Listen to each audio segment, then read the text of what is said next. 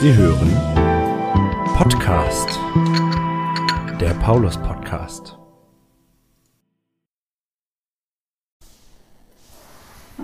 Hallo und guten Tag.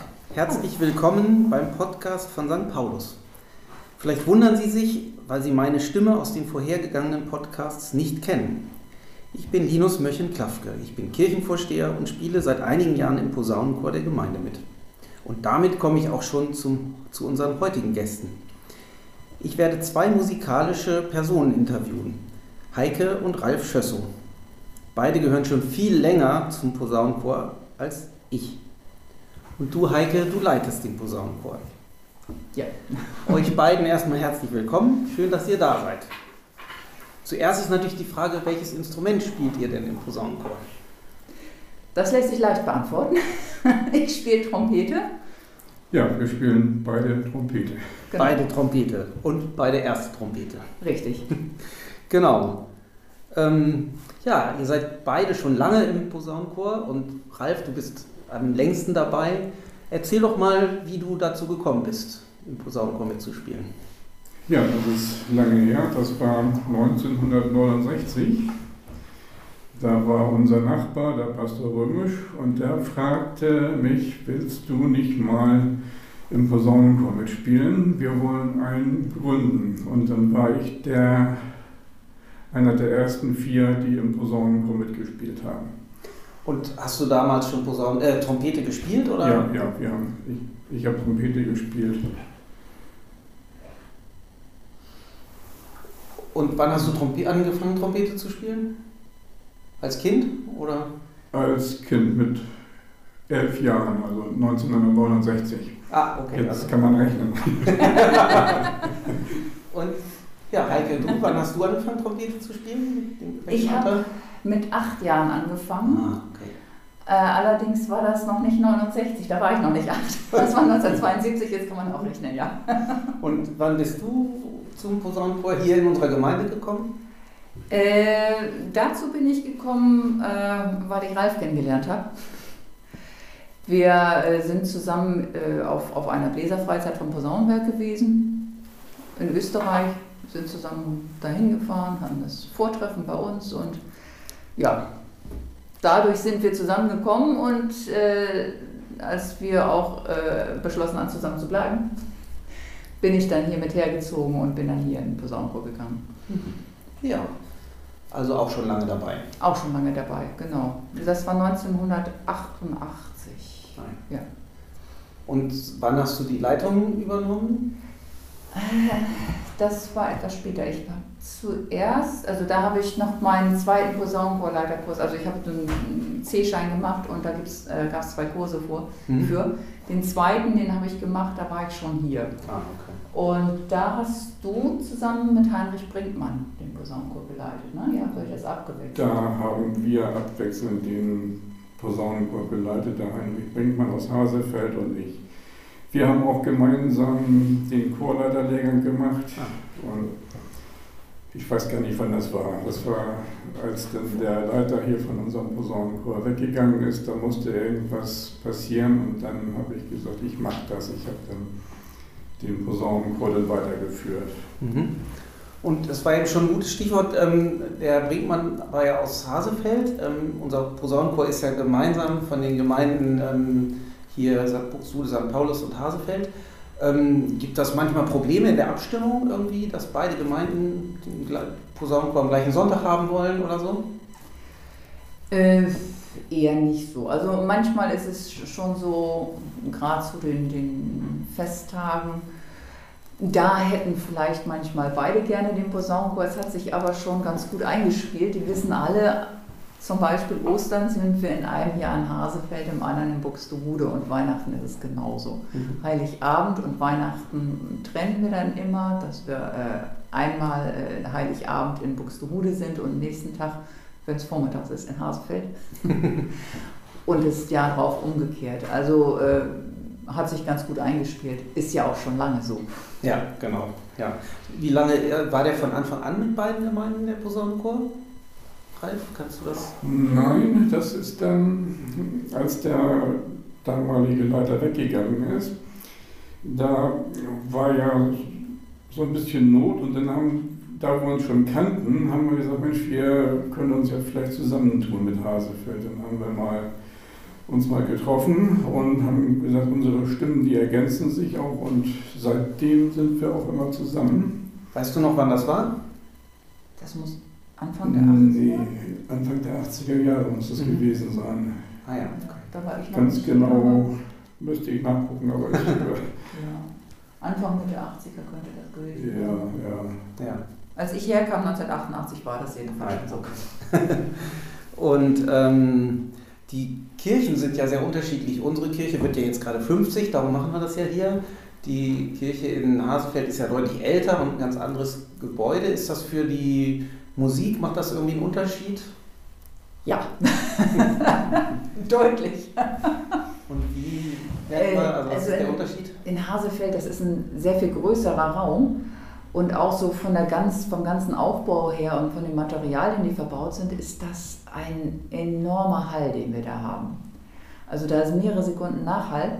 Da muss man genau aufpassen, was man spielt. Die Töne können sich leicht überschlagen, man darf dann nicht so schnell spielen. Das ist hier in Buxtehude einfacher. Auf der einen Seite finde ich alte Kirchen besonders schön. Auf der anderen Seite ist das hier von der Akustik für uns einfacher zu spielen. Muss man mal einfach so sagen. Ja. genau. Ähm, ja, wenn Ralf, du hast ja gerade gesagt, dass das 1969 war, wenn ich das jetzt richtig Ja. verstanden habe. Das heißt, der Posaunenchor ist ja schon älter als die Kirche. Der ist jetzt dann, Älter als die Kirche, aber das Gemeindehaus war schon da. das Gemeindehaus war schon da. Ja. Und ähm, ja, es geht ja auch immer so ein bisschen darum, wer, wie habt ihr denn ähm, in dieser Zeit auch sozusagen an der Kirche mitgebaut? Habt ihr ganz direkt, hast du, weil du ja dann schon hier gewohnt hast, ganz direkt irgendwie mit dem Kirchbau was zu tun gehabt? Ich habe direkt nichts damit zu tun gehabt, aber ich habe das immer beobachtet, wie das alles sein, wie das alles aufgebaut wurde. Da stand ein großer Kran da und, und die ganzen Heizungssysteme, wie das im Untergrund so war, die, die Heizungsanlage, die wird ja mit Luft gemacht und diese ganzen Gänge, die konnte ich da konnte ich das sehen, bis das dann zugeschüttet war und, und so. so Das ist ja spannend, ja. Das war dann spannend, ja. Und so indirekt hast du ja, wie, hast, wie würdest du sagen, hast du da an der Gemeinde mitgebaut sozusagen? Ja, ich Durch die Musik Durch, halt, ne? durch die Musik, ja, ja. Und dadurch, dass ich im Posaunenchor war, Also damals, als die Kirche gebaut wurde, war Posaunenchorleiter Riebesen? Oder? ja, Ja, das war schon Pastor Riebesel. Pastor Riebesel, genau. Und der hat ja dann äh, auch, auch, denke ich mal, motiviert mitzumachen. Genau, und dann habt ihr durch die Musik sozusagen ja auch mit dem Gemeinde, ja, Ja. zum Gemeindeleben beigetragen und Genau. Ähm, Posaunenchor ist ja immer so ähm, faszinierend, dass da so viele Menschen auch aus ganz verschiedenen Generationen mitspielen. Also ähm, ja, der Jüngste ist ja jetzt elf und die, der Älteste im Posaunenchor über 70. Das ist in ganz vielen anderen Arbeitsbereichen der Kirchengemeinde nicht so. Stimmt. Woran liegt es eigentlich, dass das beim Posaunenchor so gut gelingt, so die Generationen zu verbinden irgendwie? Vielleicht durch das gemeinsame Interesse, das man hat und dass man äh, wirklich dann auch, auch gerne Musik macht. Äh, und dann sind solche Grenzen wie Alter überhaupt nicht mehr wichtig eigentlich. Also wenn man das kann, man sitzt nebeneinander, man spielt zusammen, man hat, äh, man hat ein gleiches Ziel und äh, alles andere tritt einfach in den Hintergrund. Ja.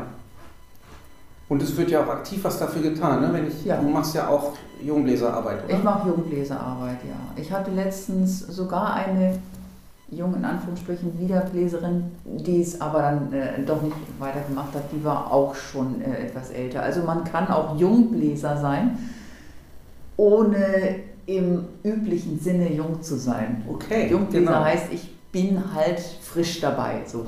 Mhm. Ja, das passt ja gut, wenn jetzt jemand denkt, oh, das hört sich toll an und ich höre den Posaunenchor immer so gerne, ähm, im, im, da würde ich gerne mal mitspielen. Gibt es da irgendwelche Voraussetzungen? Was muss man dazu können oder? Äh, man muss das Interesse haben. Mhm.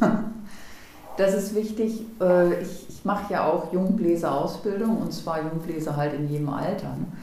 Äh, und dann wird geguckt, was kann derjenige schon? Kann er Noten? Wenn nicht, dann müssen wir halt erstmal Noten üben.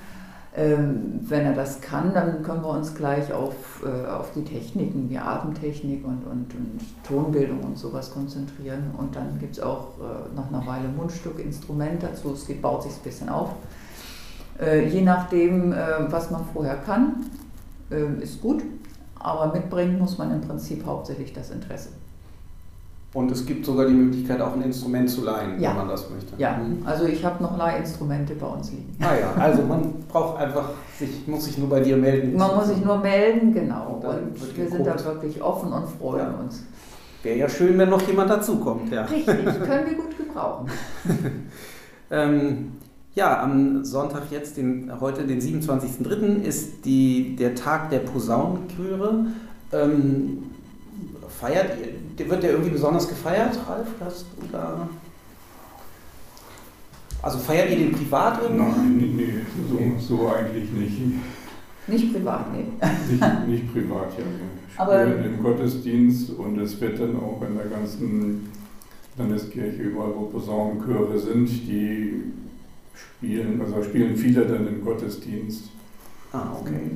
Es gibt ein vorgeschlagenes Programm Mhm. vom Posaunenberg. Also die haben einen gesamten Ablauf schon zusammengestellt. Das ist jetzt äh, seit ein paar Jahren, irgendwann kam es auf. Erst an verschiedenen Sonntagen hat sich aber in den letzten Jahren äh, auf den Sonntag Letare äh, herauskristallisiert und dann wird rechtzeitig halt das Programm mit seinem Bläs Bläserleitfaden verschickt, beziehungsweise man kann sich runterladen, neuerdings muss man sich das runterladen. und äh, dann wird ein Gottesdienst eben gestaltet. Das ist jetzt kein Pflichtprogramm, alles so zu übernehmen, sondern das sind Vorschläge. Manchmal passt das eben zu dem, äh, zu dem, was sonst noch stattfindet, nicht so ganz. Dieses Jahr spielen wir in Hasefeld. Ja, auch Letztens waren wir in Buxtehude. Genau, jetzt am, sieben- also am 27. ist in Hasefeld. 27., genau. Wann ist denn, wann haben denn die Mitglieder der St. Paulus-Gemeinde oder die unsere Kirchgänger wieder Gelegenheit, den Posaunenchor hier in unserer 50-jährigen Kirche zu hören? Ostersonntag. Ostersonntag Ostersonntag sind wir dieses Jahr hier und äh, ja, im 10 Uhr Gottesdienst. um 10 und Uhr. freuen uns schon darauf, dass Ja, möglichst viele Besucher kommen können. Da freuen sich die, freut sich die Gemeinde sicher auch und ja, wir alle. Und ja, dann danke ich euch, dass ihr hier mitgemacht habt beim Podcast und ähm, ja, ganz spontan diese Fragen beantwortet habt. Und Ja, wir freuen uns als Gemeinde weiter den Posaunenchor zu hören. Sehr Ja, schön. Danke. Bis dann.